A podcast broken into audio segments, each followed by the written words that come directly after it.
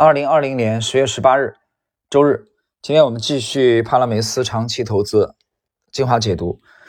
那么在上一集呢，我们讲到了本书的第四章啊，奥派的这个啊第四章讲奥派在投资方面的应用的第二个小呃第一个小节啊。今天我们进入第二个小节。今天这个内容非常简短，呃，谈市场永远不会均衡，市场处于一个持续的永无止境的过程中。总会有企业家试图利用新知识或暂时的、呃暂时的市场混乱提供价格具有吸引力、成本也合理的产品。警觉的企业家的存在，使得公司很难甚至不可能长期维持超额的利润，因为总会有其他企业家试图复制某个好想法，从而为其资本带来高回报。呃，这一点在某些国家特别突出啊，特别突出。呃，某一个行业产生这个高利润之后啊，其他的人就趋之若鹜啊，就开始这个跟进。这个时候呢，实际上 利润就会 被迅速的这个趋于平均化。呃，谈到这里啊，我讲这个，其实我们有时候这个出去这个逛逛街啊，我们经常会看到，我经常会看到一些这个很很滑稽、很幽默的事情啊，比如某招牌啊，这个。我们知道香港有一个这个周生生，啊，信誉应该还可以啊，做做这个珠宝的首饰的。那么跟周生生派出来，当然还有派生出来的有一系列的啊，我在国内看到了啊，这个周什么什么啊，然后大什么什么，这个衍生出来了一系列。每次我在街上看到这种招牌，我都觉得很滑稽。我向他们的这种创意啊表示，我向他们这种创意致敬。我觉得他们真的很聪明，呃，把把那个名字改稍微改动一下，挺好。这种事情还少吗？呃，前些年有一个有一个药叫什么什么风啊，也是借助名人的名称啊。想一想，非常的低级趣味。你有那么多的脑袋，你有那么多的这个原创的研究人员，你不能自己另辟蹊径吗？啊，为什么非要去？把别人名字改动一个甚至两个字呢？啊，这个目的是打擦边球啊，又不违反广告法，但是又想啊，又想去达到自己的目的，我觉得 挺有趣。正因为如此，很少有公司能够持久的保持竞争优势，而且这种优势往往带有时间限制，因为知识的不断发展不可避免的会引发不可预测的变化，这也意味着没有什么是永恒的。资本过剩的危机行业，迟早会经历一些资本外流，从而改善那些幸存者的经营状况。所以，几乎所有行业最终都会回归到合理的资本回报率水平，既不高也不低，从百分之五到百分之十之间。尽管近年来资本回报率一直高于历史平均水平，这奖励了投资者的冒险行为和放弃时间偏好的意愿。这个时间应用啊，这一段，那么作者认为的时间应用是，投资者需要意识到某个特定领域的超额回报或较低回报是会变化的，要耐心等待情况的改善。最明显的例子是，周期性的公司的业务受供求起伏的影响较大，对回报产生连锁效应。无论如何。我们的目标是找到那些因竞争优势而获得高回报的公司。在具体行动的时候，我们需要了解这些超额回报来自哪里，以及它们是否能够持续一段时间，这至关重要。前面两个观点啊，市场是有效的，市场总是处于寻求均衡的过程，以及它们相应的实践应用似乎是不言而喻的啊，就似乎是非常明显的。然而，主流学派以及分析员在谈论他们自己的领域时，似乎不太清楚这一点。事实上，这两项原则不仅需要我们不断回顾，还需要我们一直强调。哪两项原则？第一个是市场是有效的，啊，这是这是那个第一，我们在上一集谈到的啊。第二个就是今天我们谈的市场总是处于寻求均衡的过程。这个我们这一集虽然它这个书中的内容非常简短啊，但我觉得非常重要。怎么重要？这个需要我们结合第一节的内容。第一节内容讲的是市场是有效的啊，市场是起作用的啊，就就是有效的。但这个有效，我之前谈过个人的理解，就是它不是绝对的有效啊，它是绝大多数情况下，它也是相对有效。绝大多数情况下，市场是有效的。就比如说给绝大多数的这个这个，比如说投资标的的定价啊，大多数情况下是有效的。但这里边一定会有错杀的啊，一定会有高估和低估的。否则的话，你做阿尔法的人根本就无法生存。实际情况，每年的每个市场啊，这个资本市场都有阿尔法的机会，对吧？你否则就是纯贝塔了。这是一点。第二点呢，在这个总体有效的这个前提之下呢，市场又在不断的去寻求均衡，寻求均衡。谈这个均衡啊，我觉得其实均衡的这个你在汉语当中去查近义词啊，我没我没理解错的话，均衡的近义词有个词什么呢？就是平衡。这两个词的意思是接近的啊，是平衡、均衡。那么谈均衡、谈平衡，我又得谈到围棋了啊。这些天没事儿，我我一直在下下围棋。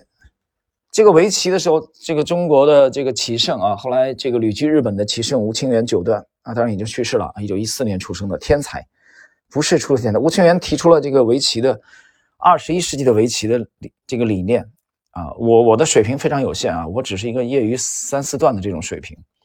但是我特别喜欢围棋，呃，也花了年轻人花了很多精力去研究。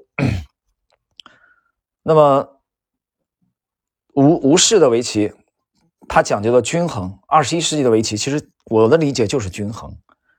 啊，你从早年的木谷实啊，啊，从赵之勋呢，他们特别酷爱实地，这样棋子的位置就比较低。棋子的位置比较低的话，优势是你的实控比较多，因为围棋最后是要拼实控的嘛，谁的控多，谁的目数多。啊，谁赢？但如果你实实地太，啊，这个是一味的捞实地，你捞了四个角，你棋的发展性就差。所以你看现在的 AI 也好，AI 就经常走尖冲嘛，啊。那么吴的围棋就是二十一世纪的围棋，吴清源讲的就是均衡，这个均衡就是大局观，啊，这一点当年的李昌镐做的非常的出色。啊，吴清源的棋当然也是大局观非常好的。所以我觉得谈围棋跟投资也是相类似的，就是讲均衡啊，均衡。刚才作者我们今天的这一段里边谈到了某一个行业出现暴利以后，超额利润以后，其他的人就会啊蜂拥而入，所以这个就得出一个引申出一个现象来，就是真正优秀的公司、持续高成长的公司是非常难找的，非常难以遇到的。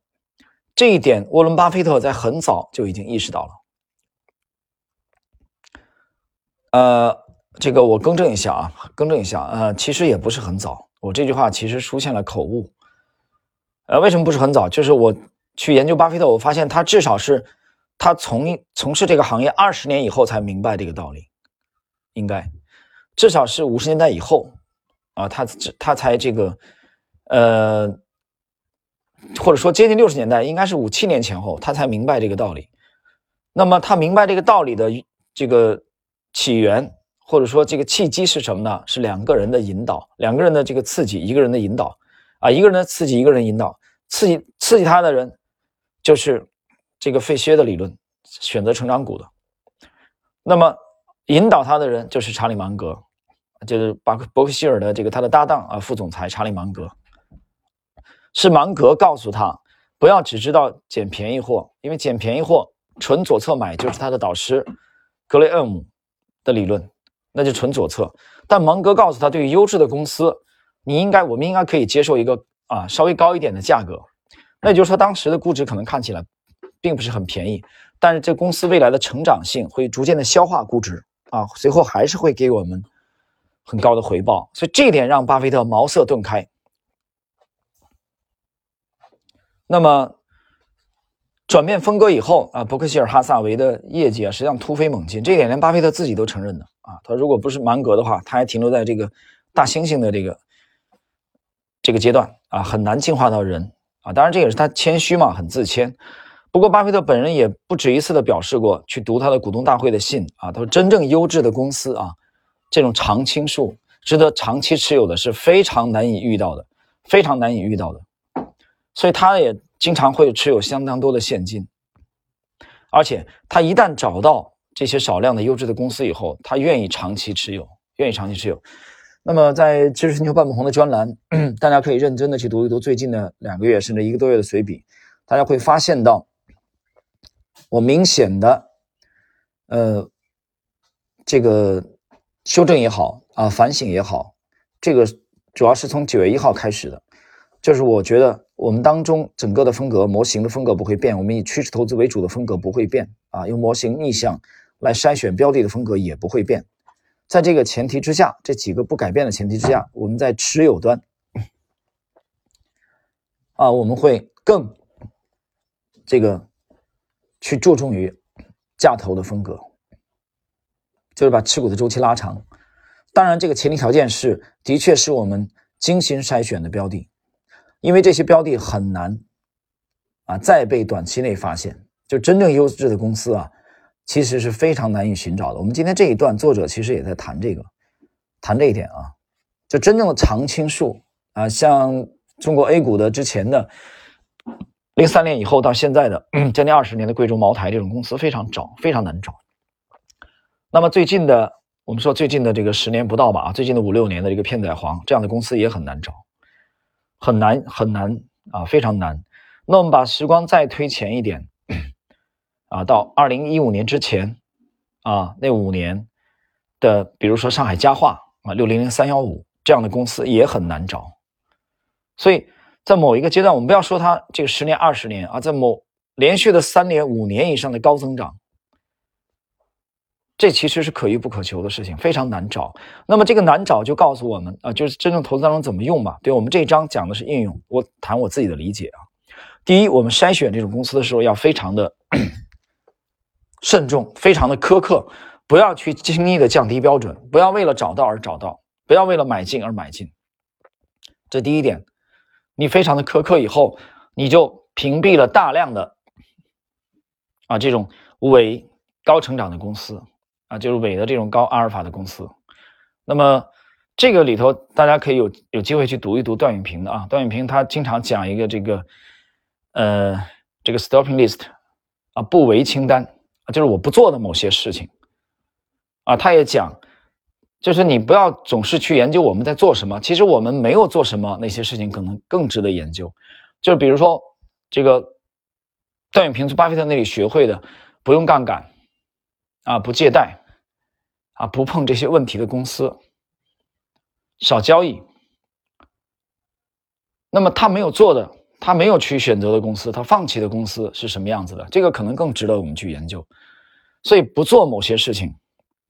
那么杰西·利弗莫尔也讲啊，只有当你知道不做哪些事情你可以不亏钱的时候，你才有可能会知道你做哪些事情会可能会赚钱。所以这个又牵扯到就是能力圈的问题啊，能力圈的问题。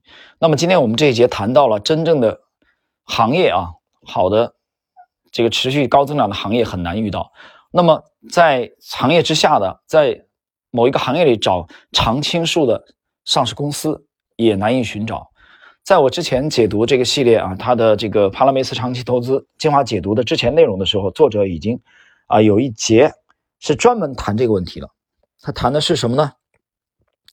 大家可以倒回去听一下啊。那之前的第几期我记不清了，因为我们现在已经进行到二十几期，其中有一节我还特意的啊来点评这个。呃，我觉得写的非常好。